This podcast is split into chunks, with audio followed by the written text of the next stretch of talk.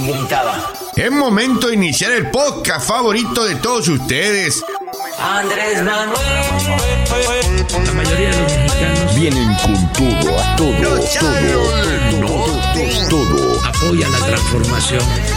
Los Chairos del Norte. Bienvenidos a los Chairos del Norte, episodio 31. Y este es el mejor podcast político hilarante de México, chingao. ¡Bravo! ¡Bravo, bravo, bravo! ¡Bravo! ¡Bravísimo! Mi nombre es Héctor Navia y les doy la más cordial bienvenida desde cualquier plataforma que nos esté escuchando. Estamos en las principales de podcast y también en YouTube de San Luis, Río Colorado, Sonora, para el mundo. Emilio Sarabia, bienvenido. Gracias, gracias Héctor Navia. Y pues nada, aquí estamos otra vez dándole a Cheros del Norte en el número 31 y pues saludando ¿no? a toda la audiencia que nos escucha en el interior de la República Mexicana y también en Estados Unidos. Saluditos por allá. Mario García, el Chairo peso completo que vuelve a la alineación titular. Hola, buenas tardes, buenas noches, buenos días, dependiendo a qué hora nos estén escuchando. Pues aquí regresamos. Eh, pues tenemos mucho trabajo, por eso no venía. Aunque digan que no trabajo, sí Uy. Huevonitis, dijimos. Eh, vamos a tener un programa muy entretenido. Vamos a hablar de, de la audiencia de, de Ricardo Anaya. Anaya. De, por supuesto, lo que pasó con el presidente también en la, en la mañanera con el tema de sus hijos. Sigue dando de qué hablar el tema también de Loret.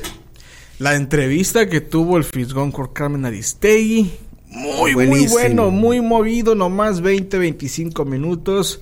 No se vaya, vamos ya de una vez con la maroma Fifi. No lo tiene ni Obama.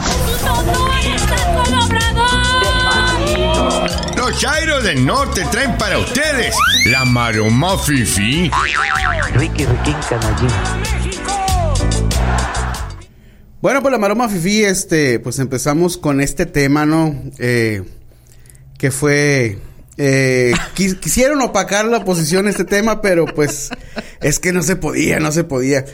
El 14 de febrero tuvo audiencia Ricardo Anaya. El Día del Amor y El Día del El Día del Amor. Dijo que, que, pues no iba a venir porque iba a estar con su esposa y, pues no podía festejar los.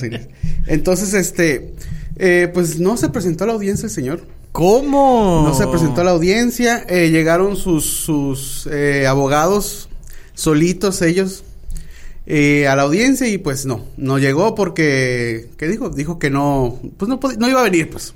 El vato no iba a Tenía venir. compromisos más Tenía importantes. compromisos el 14 de febrero, entonces pues que elegieran una orden de arresto. Oye, pero ni los, los abogados ni siquiera sabían que no iba a ir. No, no sabía. El vato, el vato, ¿qué podría decir? El vato tiene miedo, pues, sabe, sabe, sabe lo que tiene, pues, sabe la culpa. No va a venir. Oye, pero se ti- tiene como cuántos meses No, diciendo que, eh, que eh, él va a enfrentar y que... hay pero que- de lejos, él lo va a enfrentar de lejos. No, no, no. Lo va a enfrentar de lejos. Entonces, Desde Atlanta. sale, sale, sale la oposición, por ejemplo, esta senadora, ah, ¿cómo se llama? Senadora La. Rabadán, Rabadán, Oh. que dice, si tocan a nadie, nos tocan a todos. O sea, pues a huevo que lo van a tocar. Pero claro que los van a tocar. O sea, en cuanto empiece a cantar no, también. no hay manera, otro. no hay manera de cómo defender a Naya. Si no te presentas a una audiencia, Audiencia. audiencia, perdón, si no te presentas y es porque tienes cola que te pisen. Sí, no, pero además el mensaje que da. Yo no sé quién le recomendó no asistir, quién le recomendó no dar la cara o, o porque... Porque sus abogados también pidieron un plazo más. No, y de hecho ellos, ellos le comentan, no, pues es- no, no sabían como que no, lo iba a estaban ir. esperando. ¿Y dónde está? ¿Y dónde está? No, pues no, no sabemos. Fue al baño, ahorita viene. O sea, de veras, pa- parece como un total prófugo. Pero es que, fíjate, eh, em- te fijas que es- ese mismo 14 de febrero empezaron mucho con la, la casa, que ahorita vamos a hablar. Pues quisieron opacar ese tema, pues. Sí. Pero pues el vato, el vato, mm, y ahora sí va- van a tener un requerimiento judicial para que se presente y a ver cómo le va. Y es cuando digo, bueno, si dice que, si se dice tan perseguido, que es inocente, que ahora me llamó la atención cómo ya no enfocó su discurso hacia el presidente, sino más a los Lozoya. sí, pues los ya está hundido. Pues sí, le O sea, y ese mentiroso, y eres un Y es un delincuente, y es un un delincuente esto, o sea, confeso. y le, y le van a dar más de 50 años de la y cárcel. también como que ya se dio cuenta que el quien lo está atorando, pues realmente, pues ese lo soya, Pues pues. sí. Pero muy mal mensaje a la opinión pública, muy mal mensaje también a la derecha iriza, porque dicen que también para, para, para hacer hay que parecer. Sí. Y en este caso, pues está pareciendo un prófugo de la justicia. Y recordemos que ya hay panistas en la cárcel por este delito, por lo mismo que se le acusa a, a Anaya, el senador Lavalle. Entonces, ya hay gente en la cárcel Ah, sí, por ese, por ese, por los mismos delitos que se le están imputando a, a- a Ricardo Anaya. Y yo pienso que con el favor de Dios, porque yo veo que ellos creen mucho en Dios, son muy católicos, con el favor de Dios, pronto vamos a ver a Ricardo Anaya en la cárcel. Imagínate. Imagínate qué, golpe tan duro para, para la oposición. No, y es que además hay gente que no entiende esto. En el, el caso de Lozoya, Lozoya ya es un delincuente confeso. O sea, Así es. él ya aceptó que Él ya- sí él- él- él ya cantó. Que sí hubo, o sea, él reconoce su culpa, incluso habla de cantidades exactas de los sobornos. Entonces, ya no hay duda, por lo menos en el tema de Lozoya, sino lo que viene a futuro, A futuro. que es donde va a estar Ricardo Anaya. Las maromas no se hicieron esperar. Y hubo gente incluso que borró los tweets. Ahí estamos contigo y como no, cállate. Hay un meme bien bueno que, que dice que, que está el Ricardo Loya. Entonces, ¿qué? ¿Todos somos Anaya o no? ¿Seguidores, bots? ¿Alguien? ¿Apoyaron más a Loret que, a- que al- que al- que a Ricardo? Vamos a darle. La Maroma Fifi fue presentada por Vitacilina Bebé. ¡Qué buena medicina!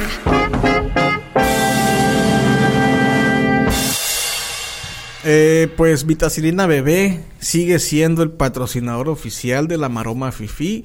No es casualidad, sino que es el, el ungüento ad hoc. Predilecto. para- predilecto de la oposición de la derecha iriza. Y en este caso es el bebé porque es para, para piel más delicada. Sí, muy ¿no? sensibles como Muy son ellos. que todos les molestan.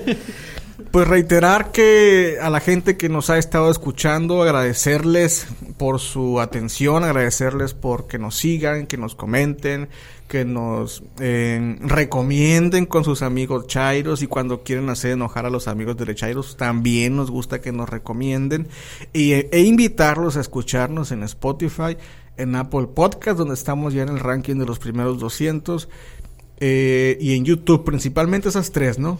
Ah, y en Facebook, ya lo estamos. ya, ya- estamos ya subiendo estamos también a subiendo Facebook Facebook, gracias. directamente. Y me volteé a ver feo, Emilio. Ya estamos subiendo como un fregado para que lo subiéramos a Facebook. Pues sí, güey. Bueno, pues ahí está. No, pero muchas gracias a, a todos los que nos siguen y pues si- sigan invitando a, a sus conocidos, sus amigos. Eh, pues a, apóyennos porque pues lo estamos haciendo para ustedes. Que pasen un, un rato divertido y pues pateando traseros derechairos. y en apoyo al movimiento, que además ya es deporte nacional el, pa- el es. patear traseros derechairos. Vamos de una vez ya con el Cállate Chachalaca que patrocina Pomada de la Campana. Pomada de la Campana presenta Cállate, Chachalaca.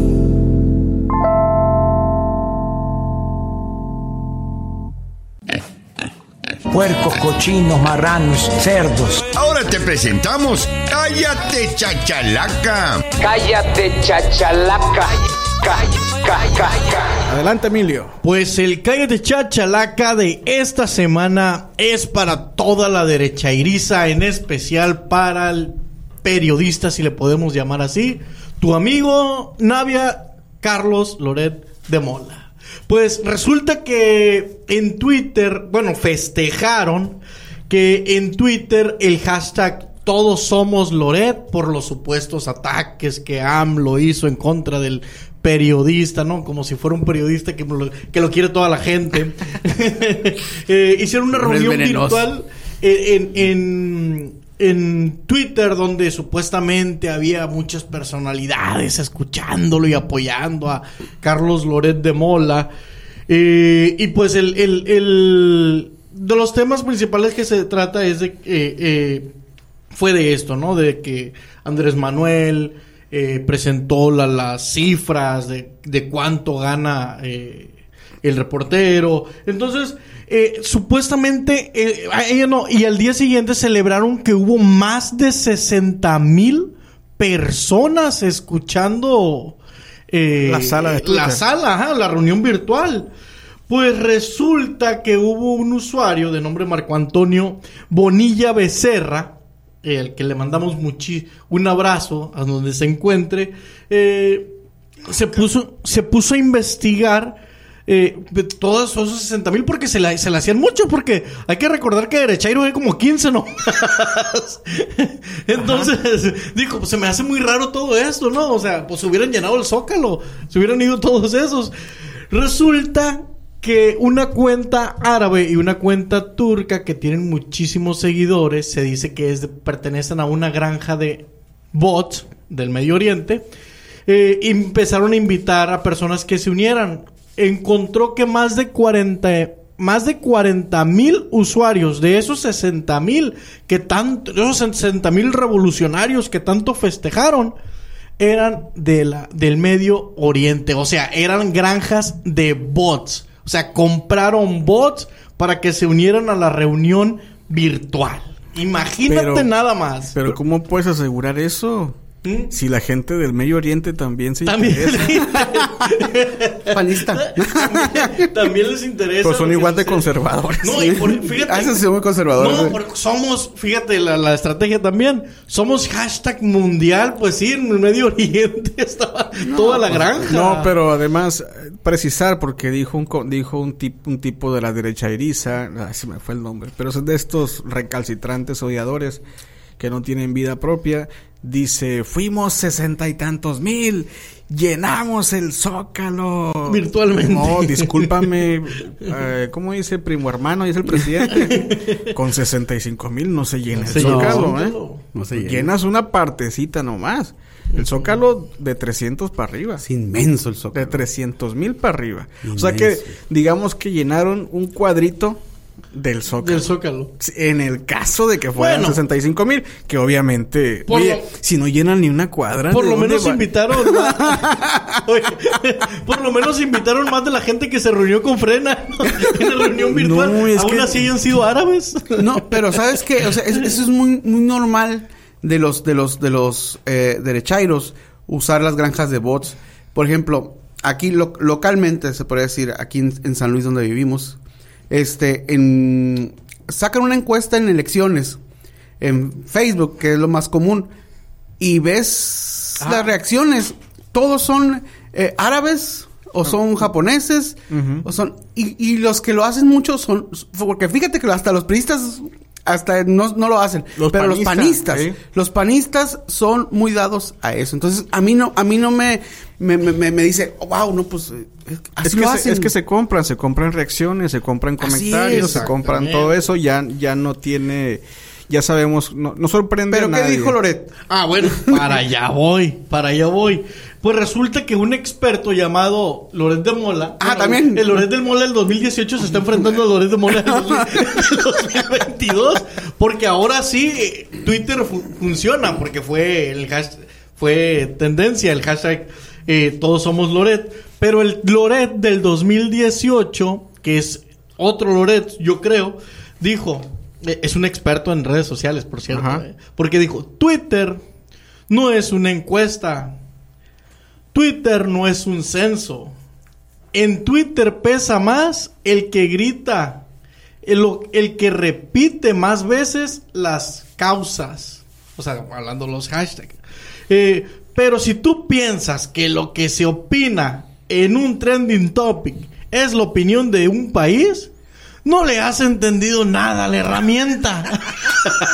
pero cómo hombre? Es más, te lo quise decir con, lo pro- con, con su propio acento. Oye, yo creo que yo creo que se lo olvidó, este, perdió esa parte del cerebro de la memoria, no sé. Oye, pero qué tan, qué tan ávidos, qué tan necesitados qué tan urgidos, más bien ese es el verbo, están de... De, aceptación. De festejar un- una especie de... Un- algo lo- algo lo- logrado, ¿no? Algo, güey. Que 65... Una sala totalmente inflada. Oye, ni ellos, de verdad.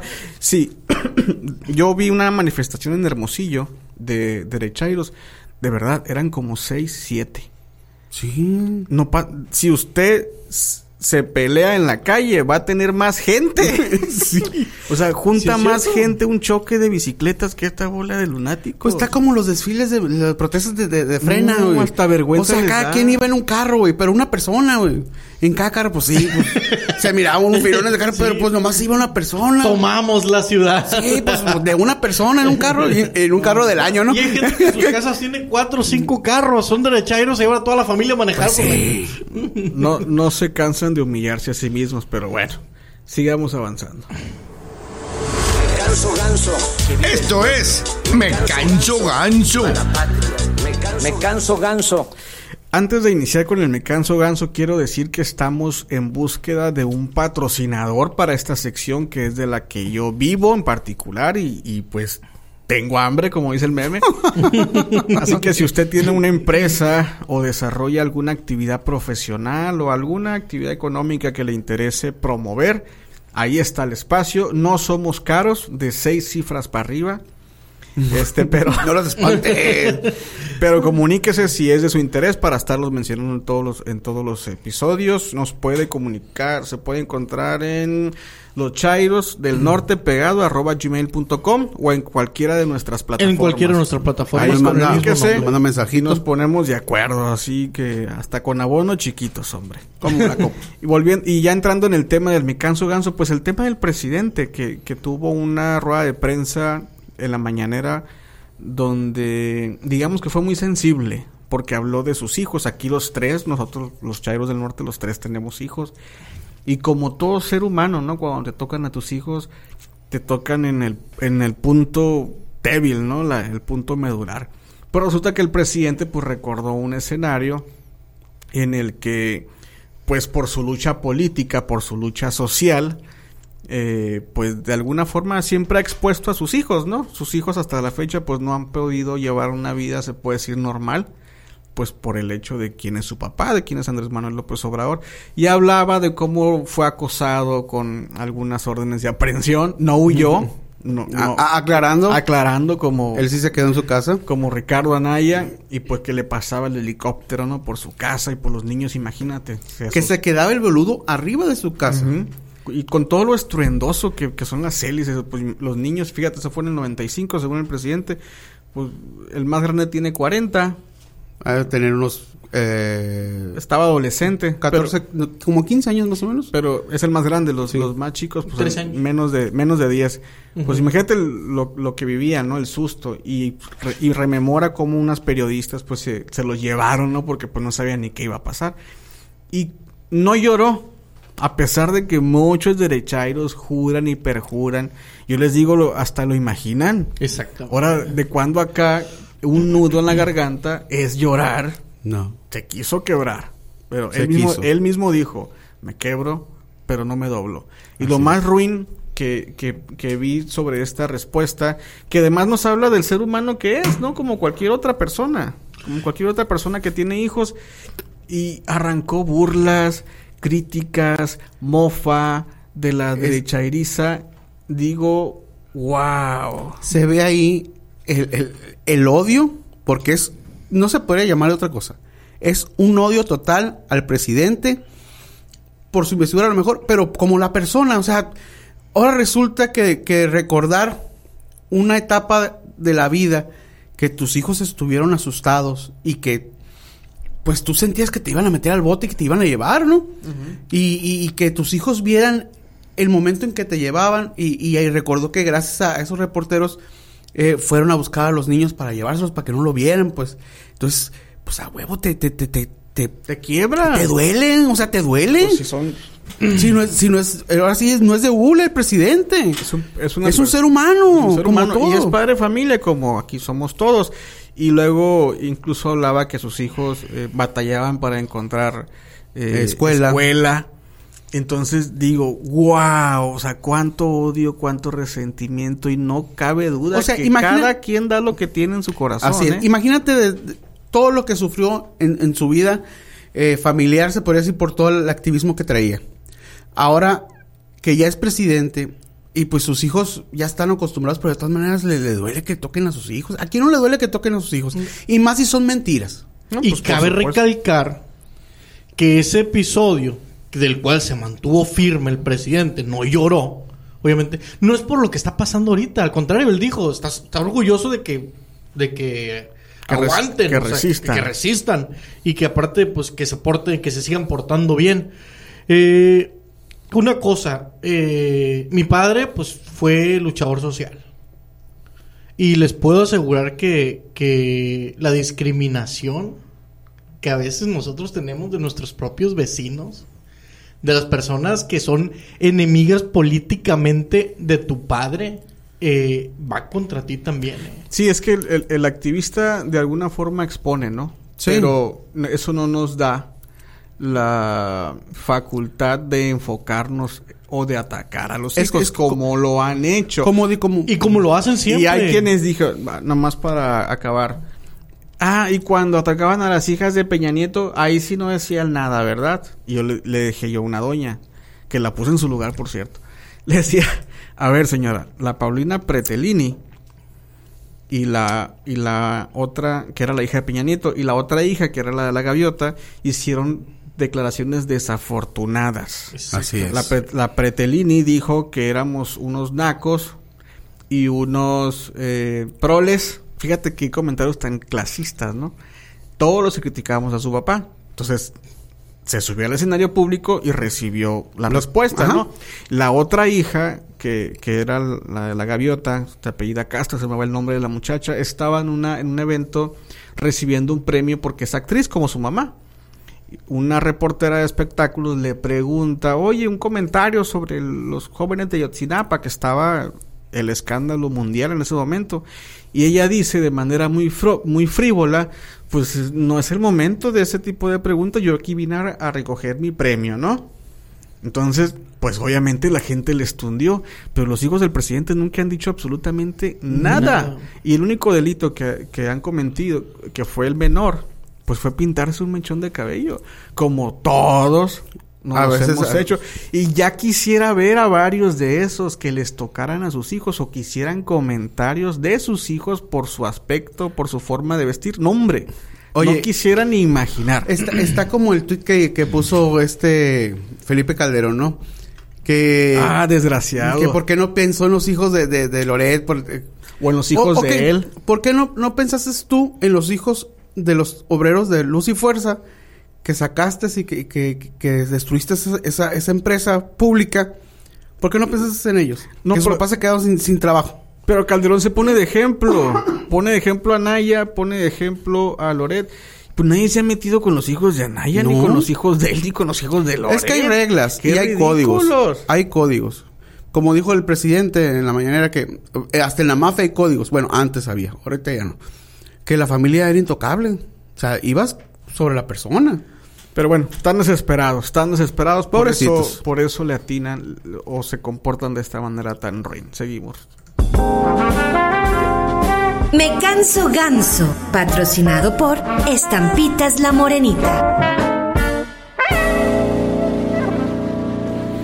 El pilón muy rapidito es la entrevista esta que estuvo maravillosa el señor Baraja, que es el Fisgón, este monero muy exitoso que tuvo con Carmen Aristegui respecto al, al reportaje este de la casa, que básicamente le dice, no Carmen, te utilizaron totalmente y caíste redondita en el juego de la oposición, porque ni siquiera el reportaje tenía bases, ni siquiera tenía fundamentos, ni siquiera estaba bien elaborado pero el chiste era denostar y, y caíste redondita. Una entrevista maravillosa que ya está en YouTube. Sí. Para que si usted tiene tiempo, vaya y la vea. Porque hasta Aristegui se ve como incómoda, ¿no? Se, se incomoda mucho cuando eh, Fisgón le, le, le dice eso. eh, como que mm, se mueve mucho en su lugar, eh, se nos acaba el tiempo. Entonces, este, pues le dijo las verdades. Y, y, pues sí, cierto. Ella misma dijo, yo, es que yo tuve el trabajo, entre- el, reportaje en mis manos. Yo vi la, la, la información. Si te consideras una reportera o una periodista Seria. seria de clase de, de nivel alto, tú vas a ver en un reportaje que no tiene fundamentos, que no tiene bases, que no tiene estos contrastes de, de, de, de si esta persona dijo esto, el, es- dijo el otro, el, el, el, ¿cómo se llama?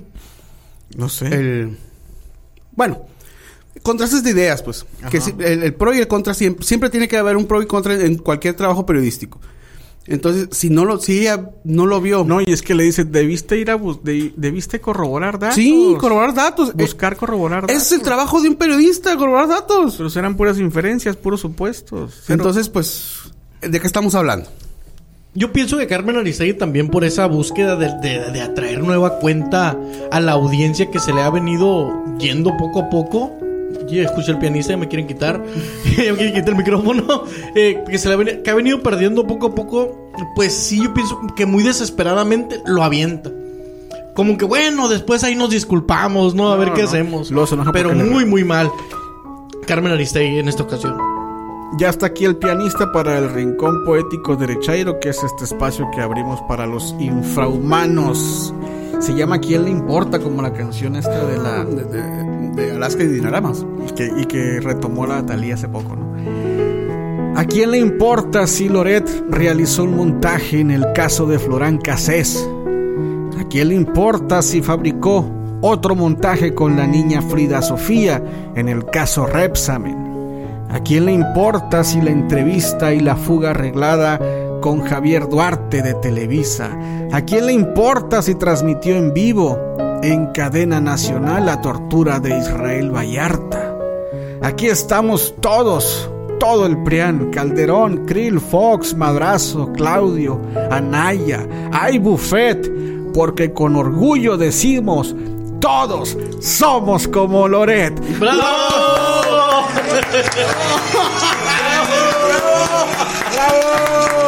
Oye, está buenísimo, güey.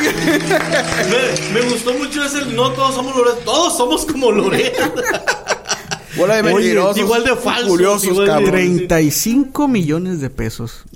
No me sorprendió a mí el sueldo, ¿eh? Eh, de, de- yo estoy seguro que hay algunos que ganan más incluso. Sí. 35 De hecho, de, hecho eh, Ah, el, lo pre- dijo, el presidente el presidente- mencionó el presidente lo mencionó. que hay otras per- otros personajes que ganan mucho más. Mucho No, más pues con que- razón está totalmente desbocado. Digo, con 35 millones de pesos, pues hasta habría derechairos del norte, ¿no? y pues recordarles siempre que no debe olvidar, pase lo que pase, en tiempos de elecciones y de guerra política, Chairos Unidos jamás serán vencidos. Y si no me cree, pregúntele a la alianza PRI-PAN-PRD, que no la Pérez Prado. Eh, acuérdense en abril. Abril eh, es la revocación de mandato para que vayan. Hay que estar invitando, hay que estar invitando a nuestros familiares. invitamos- los invitamos a que concurran ahí ese día. Y, especial y recomiéndenos, recomiéndenos, nos- no odie, no odie, sea feliz. Eso es de derechairos ardidos. Muy ardido. No, no de lovers. Gracias por escucharnos. Bailemos con el presidente. Hasta la próxima. Hasta luego. Estás funcionando. Estás funcionando.